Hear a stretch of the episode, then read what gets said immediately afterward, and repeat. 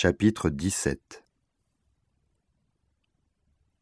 Sur la route menant au siège de la firme, Baldassario pouvait constater que Shanghai était fidèle à sa réputation de ville-jardin.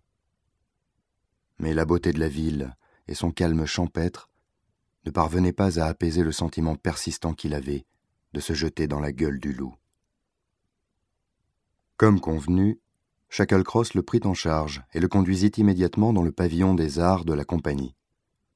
L'endroit ressemblait davantage à une prison de haute sécurité qu'à un musée. Après avoir franchi différents sas, ils pénétrèrent dans la salle d'exposition. Nos experts maisons ont entreposé dans cette pièce une sélection de nos œuvres ayant le plus de valeur. Il vous reste donc à identifier trois objets susceptibles d'être classés dans le 95e centile. Vous avez là une collection extraordinaire.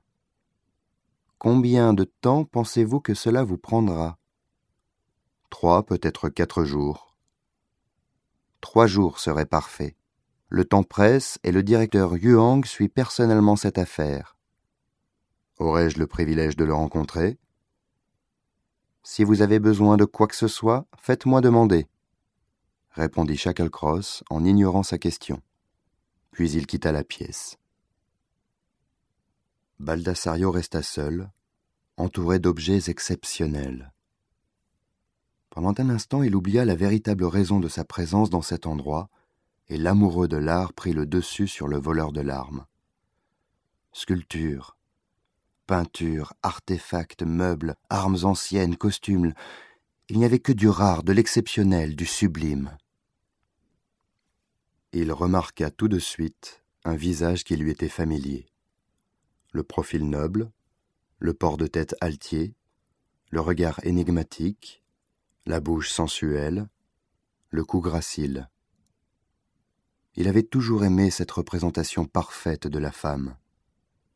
Le buste de Nefertiti ferait certainement partie de sa sélection finale. Et puis l'art antique égyptien, tellement imprégné d'immortalité, était particulièrement recherché dans cette époque troublée, où la maladie et la mort frappaient en aveugle. Baldassario se mit au travail en réfléchissant aux moyens de provoquer la confrontation entre Yuang et Lei. Altagracia et la jeune fille devaient arriver à Shanghai dans la soirée, et il lui restait très peu de temps pour agir.